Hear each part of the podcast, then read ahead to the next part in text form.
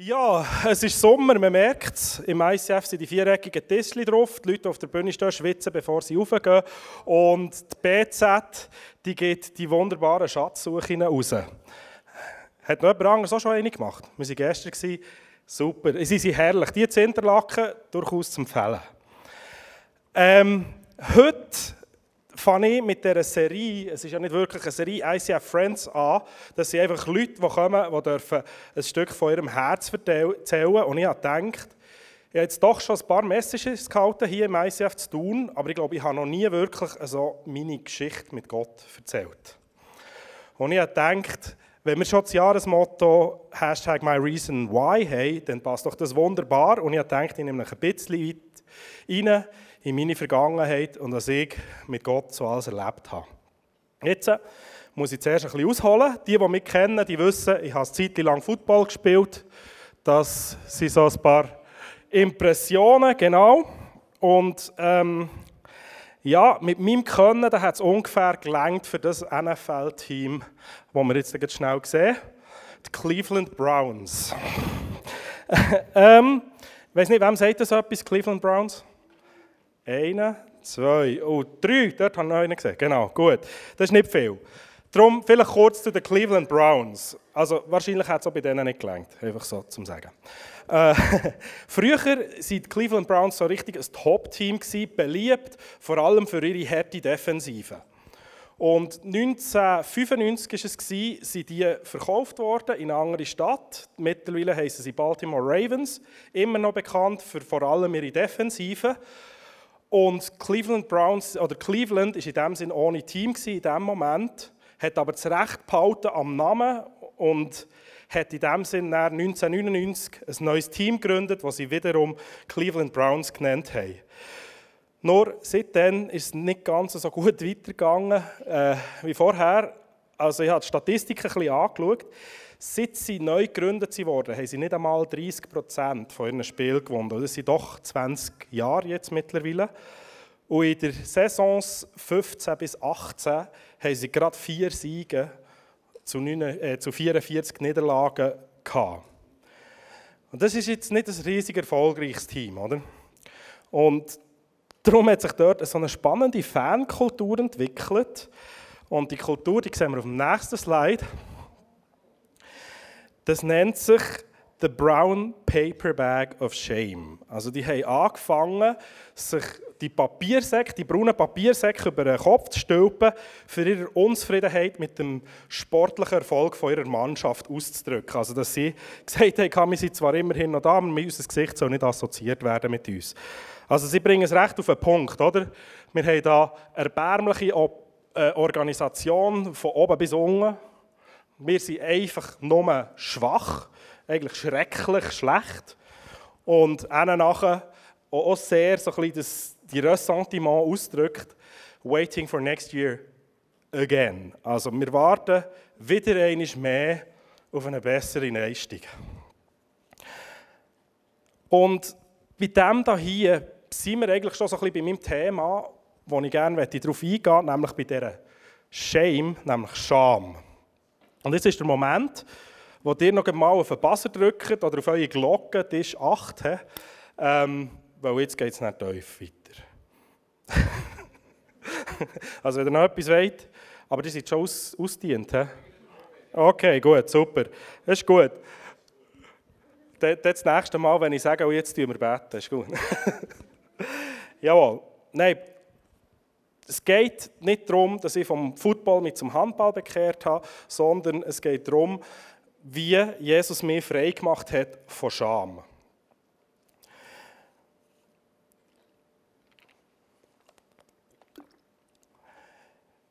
In unserer Vision haben wir einen Satz drin, wo, wo steht, dass wir Jesus ähnlicher werden Und ein Vers dazu, den ich immer wieder vorhole für das, wo wir auch schon ein paar Mal vorgeholt haben. Ich hole den übrigens für Sitz, auch der mal unser Jahresvers war im ICF wo drinnen steht im 2. Korinther 3,18, von uns allen wurde der Schleier weggenommen, so dass wir die Herrlichkeit des Herrn wie in einem Spiegel sehen können. Und der Geist des Herrn wirkt in uns, so dass wir immer wieder, äh, dass wir ihm immer ähnlicher werden und immer stärker seine Herrlichkeit widerspiegeln. Und das am Schluss von diesen zwei Sätzen ist für mich das, was Christsein beinhaltet. Es geht darum, durch die Kraft vom Heiligen Geist immer mehr in Jesus Abbild verandert zu werden, immer mehr seine Herrlichkeit widerspiegeln. Und ich kann fast nicht genug bekommen von diesem Satz. Also ich weiß nicht, wie es dir geht dabei, wenn ich lese, ich darf die Herrlichkeit von Jesus widerspiegeln. Dann geht mein Herz auf und dann bekomme ich Sinn und dann bekomme ich Freude am Leben, wenn ich merke, hey, es geht um das. Ich darf Jesus seine Herrlichkeit wiedergeben. Genau. Und jetzt ist es aber doch manchmal so, dass wir uns nicht ganz so sonderlich herrlich fühlen. Und es hat mitunter einen Grund mit dem Schleier, der am Anfang vom Vers genannt wird. Weiter vorne wird dann noch ein bisschen ausgeführt, nämlich im, im Vers 14 im gleichen Kapitel. Es steht, doch die Gedanken der Menschen wurden verfinstert und bis auf den heutigen Tag liegt ein Schleier über ihrem Denken. Wenn das Gesetz des alten Bundes vorgelesen wird, erkennen sie die Wahrheit nicht. Dieser Schleier kann nur durch den Glauben an Christus aufgehoben werden.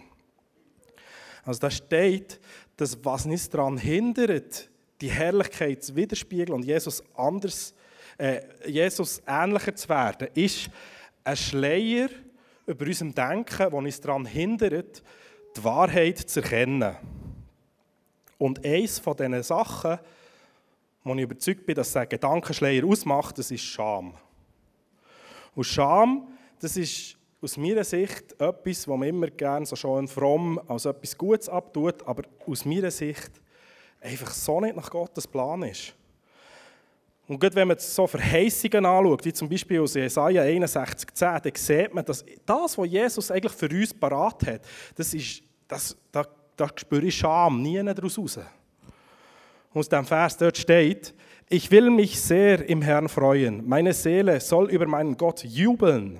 Denn er hat mir Gewänder des Heils angezogen und mich in Robe der Gerechtigkeit gekleidet. Ich bin wie ein Bräutigam, der mit priesterlichem Kopfschmuck geschmückt wurde, wie eine Braut, die sich ihren Schmuck angelegt hat. Also Gott will uns heil machen, will uns Ehr verleihen mit einem Kopfschmuck, einem priesterlichen Kopfschmuck oder eben wie eine Brut, die sich Zweck macht und das sind so Bilder, oder auch der Anfang, ist, ich meine Seele will über Gott jubeln. Das ist doch nicht irgendwie etwas, das mit Scham und einer gebeugten Haltung dem Gott gegenüber sich zeigt. Sondern eher mit, mit, einer, mit einer recht heftigen Ehrerbietung, die uns da Gott eigentlich auch entgegenbringen will.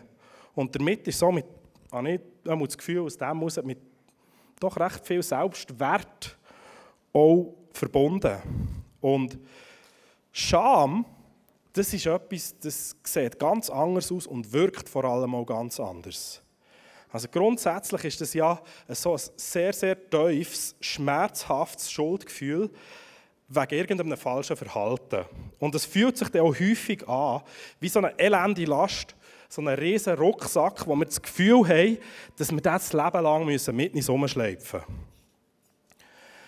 Und es gibt eigentlich grob zwei Blickrichtungen drauf, auf die Scham. Einerseits gibt es eine Opfersicht, also dass man aus irgendeinem Fehlverhalten von jemand anderem, der ihm angetan wird, ein negatives Gedankenmuster über sich selber annehmen Eben, wenn ihm Ungerechtigkeit widerfahren ist oder irgendwelcher Missbrauch. Und gerade beim Missbrauch kann so ein Schamgefühl enorm stark werden.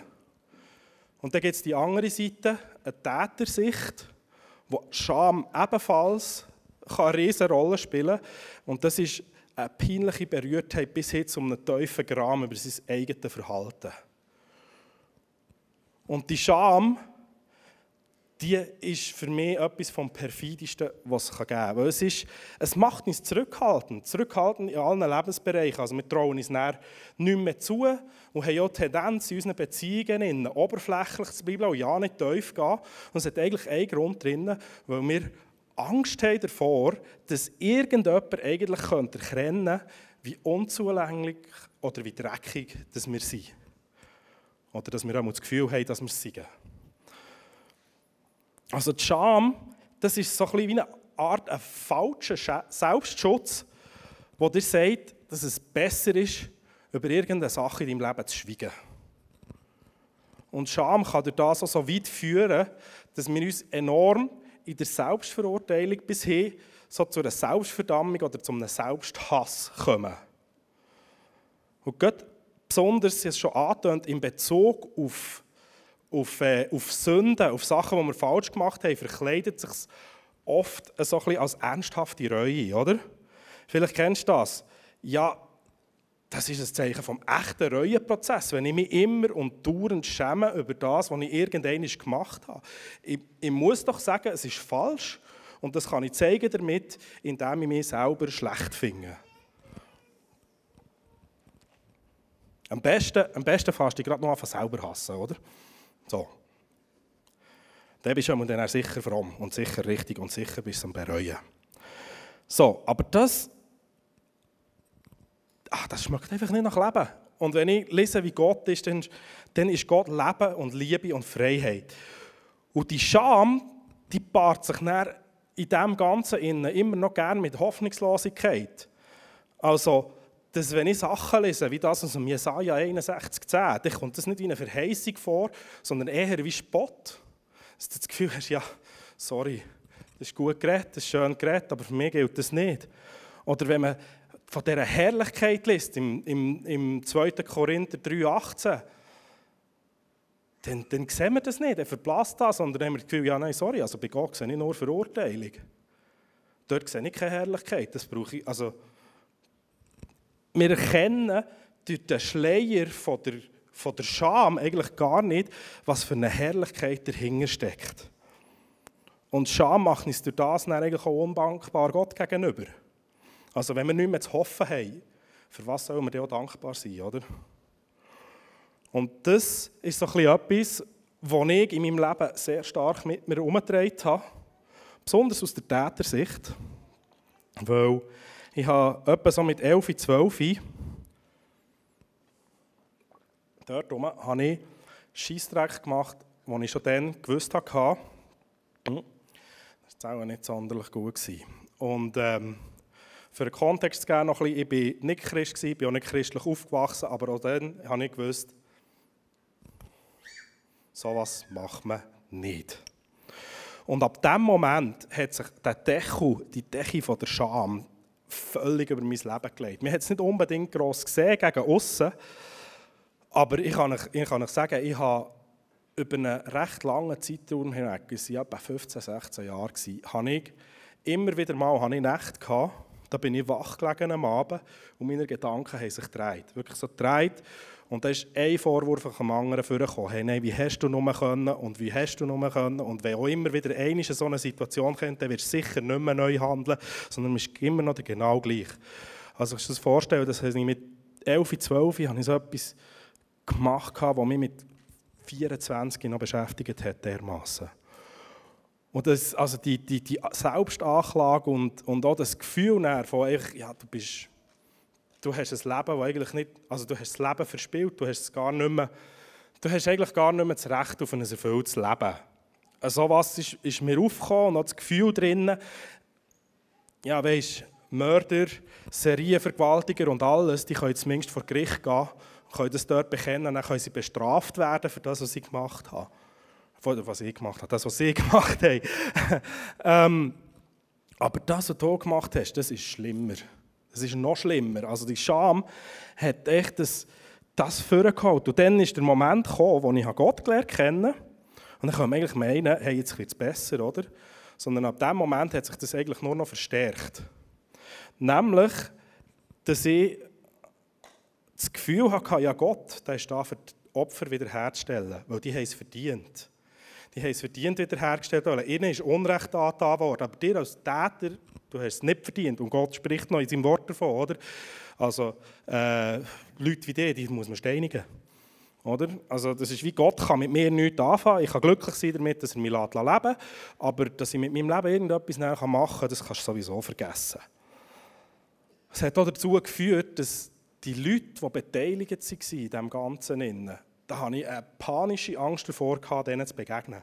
Also ich mache mich besinnen an einen Moment, da bin ich in Bern, ich bin in Bern in Gimmer und dann für auf den Bus habe ich immer über einen Fußgängerstreifen vor dem Treffpunkt, wenn man raufkommt, müssen. Und ich hatte panische Angst davor, dass die könnte rot sein, die Ampel. Und wenn die Ampel rot ist, dann muss man warten und dann könnte es sein, dass mir so jemand begegnet. Auch wenn es null rationelle Erklärung für das gibt. Und dann auch wieder das Näher, wenn der Gott schon zu mir schaut, dann das Einzige, was ich dafür brauchen kann, ist genau die Geschichte. Also das Einzige, was ich kann, ist immer wieder herstehen und das den Leuten erzählen, was ich für einen Scheissdreck gemacht habe und schauen, dass Gott daraus hilft. Weil für den Rest bin ich nicht da. Und das ist, wie ich gesagt habe, das ist fünf Jahre, bevor ich mich für Jesus entschieden habe, so gewesen, und er aber noch zehn Jahre weiter. Und das hat, der Rucksack hat mich dermaßen bedrängt, dass ich, irgendwann hatte ich so einen Moment, wo ich das Gefühl hatte, hey, komm Jesus. Ähm, das, das habe ich mal so gebeten und gesagt hey, Jesus, schau, das ist so eine Farce, das ist so geheuchelt. Mein Leben ist so nicht das, was du vorgelebt hast, ist so nicht das, was du sagst, was gut ist. Wenn du in meinem Herz bist, dann geh bitte raus. Weil ich kann mich doch unmöglich Christ nennen. So.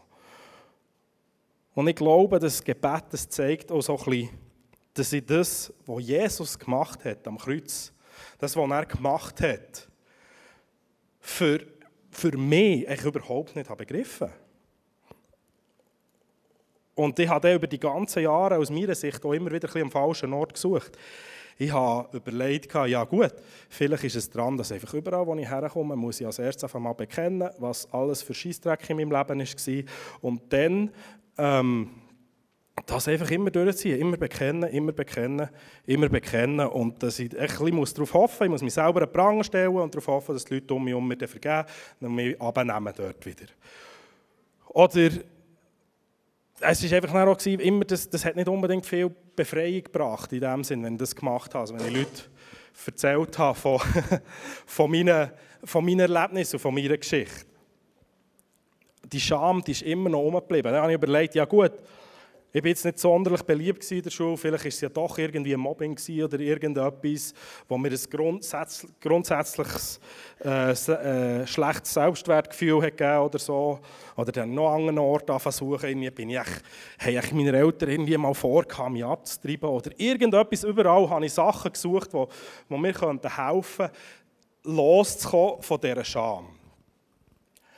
Aber ich habe dann auch gemerkt, dass, dass Wurzel, die hinter dieser Scham gesteckt ist, dass die eigentlich gar nicht mehr mit meiner ursprünglichen Sünde zu tun hatte. Also es hat gar nicht mehr damit zu tun gehabt, dass ich mal einen Fehltritt gemacht habe, sondern es ist eine Lebenslogik dahinter gestochen, so ein, ein tiefer Unglauben drin.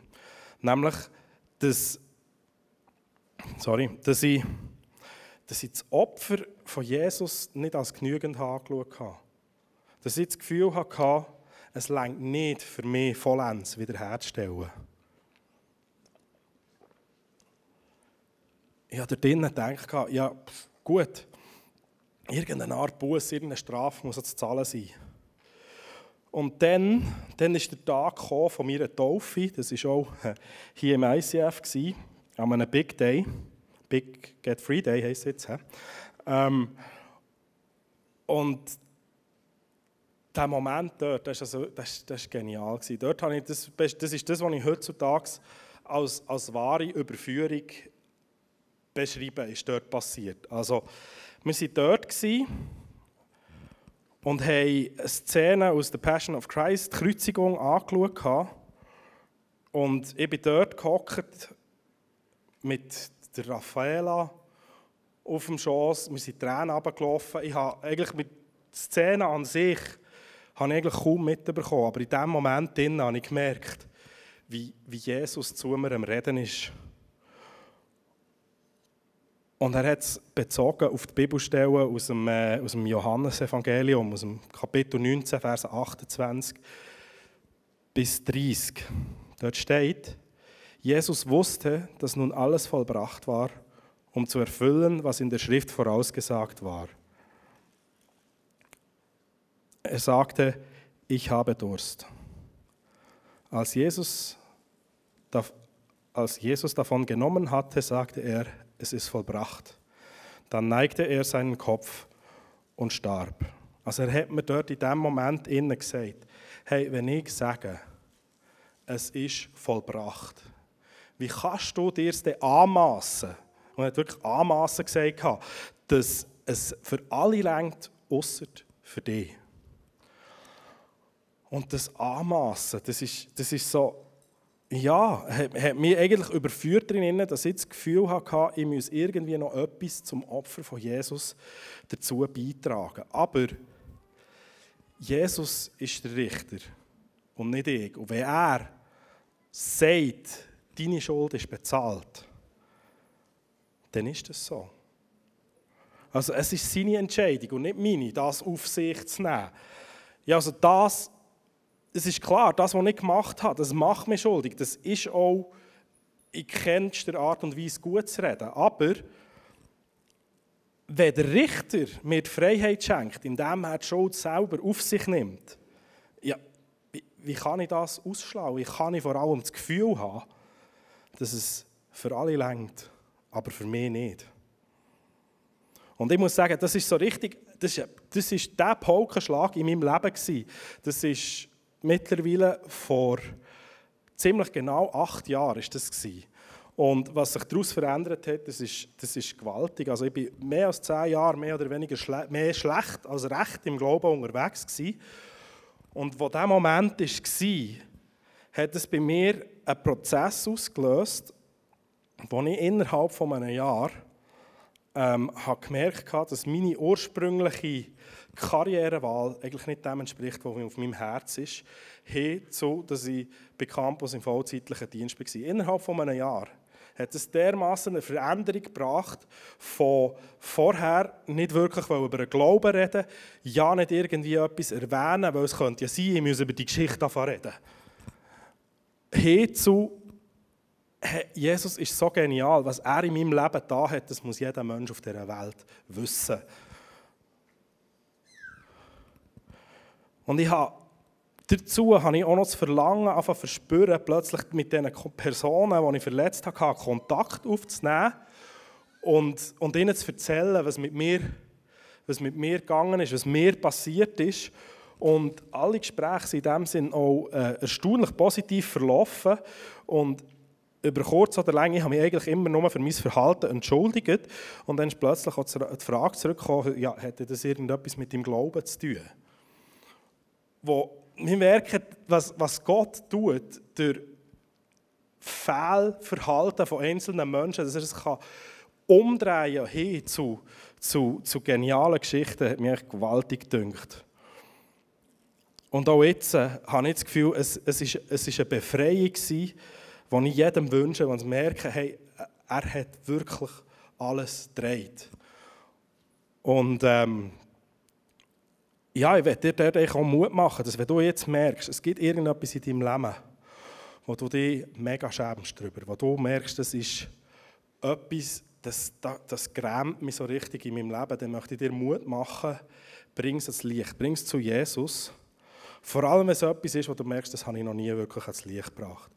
Und da gibt es verschiedene Art und Weisen, wie du es machen kannst. Du kannst das im Face-to-Face -face machen, du kannst das mit jemandem, wo du das Vertrauen hast dazu, mit dir am Tisch machen oder kannst es auch mit dir und Gott ähm, noch bereden, wie du das sollst machen Aber ich habe das Gefühl, es, es steckt Kraft dahinter, das mit jemandem zusammen zu machen. Das vorzuholen und das klar zu benennen. Weil, ähm, es, ich habe es auch so erlebt, ich das erste Mal mit der Minka über das geredet habe, ich habe ich habe zehn Minuten gebraucht, bevor ich überhaupt das Wort zum Ausgebracht habe. Minka hat gesagt, sie hat schon vorher gewusst, um was es geht. Aber ich habe zehn Minuten gebraucht, bis es ist rausgekommen Und von dann an hat eigentlich das Ganze angefangen mit immer mehr in die Freiheit hineinkommen, immer mehr realisieren, ja, Gott vergibt wirklich, wenn wir es zu ihm bringen. Aber es braucht den Prozess vom ans Licht bringen. Und es gibt zwei Bibelverse, die das bestärken, die ich unbedingt vorlesen und dir Mut machen damit.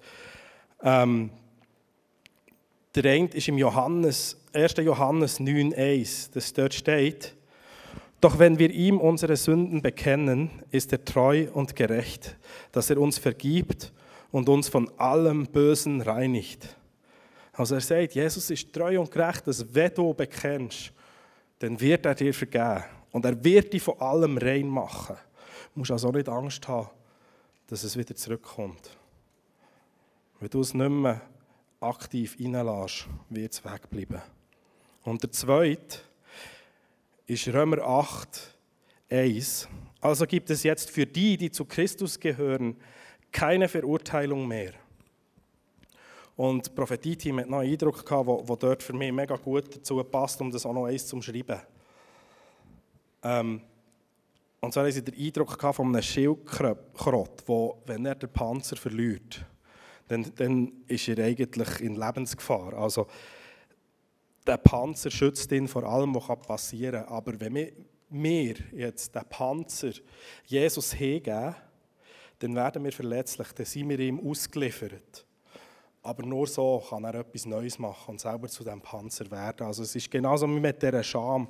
Wenn wir merken, die Scham bedeckt irgendetwas, was zwischen mir und Jesus steht, dann ist es wichtig, den Panzer, den Deckel von Scham abzulegen und zu vertrauen, dass Jesus es wirklich, wirklich gut macht und wieder gut macht. Jetzt habe ich vor allem aus der, aus der Perspektive von einem Täter geredet. Natürlich gibt es auch die umgekehrte Sicht, dass Scham auch Opfer betrifft. Gerade eben, wie gesagt beim Missbrauch, ob jetzt das sexuell, physisch, psychisch oder seelisch ist. Und auch dort ist Vergebung wichtig. Aber dort ist vor allem wichtig, dass du diesen Leuten, die das angetan haben, kannst vergeben.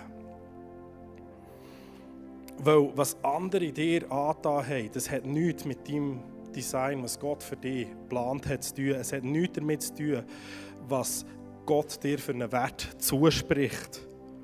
Und Vergebung heisst in diesem Fall auch nicht gut heißen, was die anderen dir angetan haben, sondern es heisst, der Anspruch auf Rache und Vergeltung loslassen.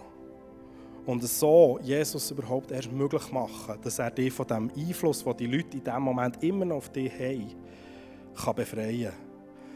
Also möchte ich dir Mut machen, dass wenn du nicht aus einer Täterperspektive Scham empfindest, sondern aus einer Opferperspektive, dass du auch dort ähm, herstehst und es ans Licht bringst, was dir angetan worden ist, damit du kannst durch die Vergebung, die du den Leuten zusprichst, kannst Befreiung empfangen. Weil Jesus sagt auch dort, in Jesaja 61,3, sagt er, er hat mich gesandt, um es den Trauernden zu ermöglichen, dass ihnen ein Kopfschmuck anstelle von Asche, Freudenöl anstelle von Trauerkleidern und Lobgesang anstelle eines betrübten Geistes gegeben werde.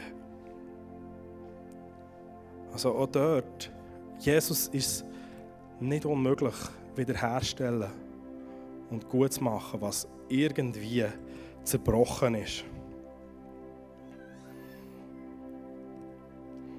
Und so möchte ich die Zeit, wo wir jetzt in den zweiten Worship hineingehen, möchte ich euch anbieten als eine Möglichkeit, genau das anzugehen. Nutzt das Face-to-Face. Geht ins Prophetie-Team hören, ob sie etwas zu sagen haben. Und nutzt diesen Moment, um Sachen ans Licht zu bringen, die ans Licht müssen. Vergebung auszusprechen, wo Vergebung äh, nötig ist. Und vor allem auch näher die Vergebung von Gott euch gegenüber annehmen. Er hat alles gedreht, er hat alles gezahlt. Ihr könnt nichts dazu beitragen. Er hat es gemacht, weil er es will. Weil ihm wichtiger ist, dass du die Ewigkeit mit ihm kannst verbringen kannst, als dass du alles perfekt machst. Und das Prophetie hat noch einen weiteren Eindruck von einem jungen Mann, etwa 25, und das ist so ein Bild, das ich für dich dass du so bis zu den Fußsohlen ins Wasser stehst und dass Jesus dir Mut macht, hey, gang nur vorwärts. Gang weiter, auch wenn du Angst hast, durch das Wasser durchzuwarten. Es kann sein, dass der Fluss aussieht, dass er tiefer wird oder dass er reißerischer wird vom Wasser her. Aber hab keine Angst, gang vorwärts, ich bin mit dir. Und Jesus, ich danke dir vielmals, dass du mit uns bist. Ich danke dir vielmals, dass du das ultimative Opfer gebracht hast, dass sowohl Täter als auch Opfer können befreit werden von ihrer Schuld, dass sie können auch die Scham darüber ablegen bei dir, weil du uns wieder aufrichten. Weil du aus den Trauernden willst du fröhliche Anbeter machen. Und aus denen, die Fehler begangen haben, denen musst du die wegnehmen, weil du mit ihnen einen Plan verfolgst. Und Jesus, ich danke dir vielmals, dass es für dich, für niemand zu spät ist. Ich danke dir, Jesus, dass du die, diesen gewaltigen Schritt gemacht hast und ans Kreuz gegangen bist, um uns alle wieder mit dir zu versöhnen und letztendlich auch untereinander. Amen.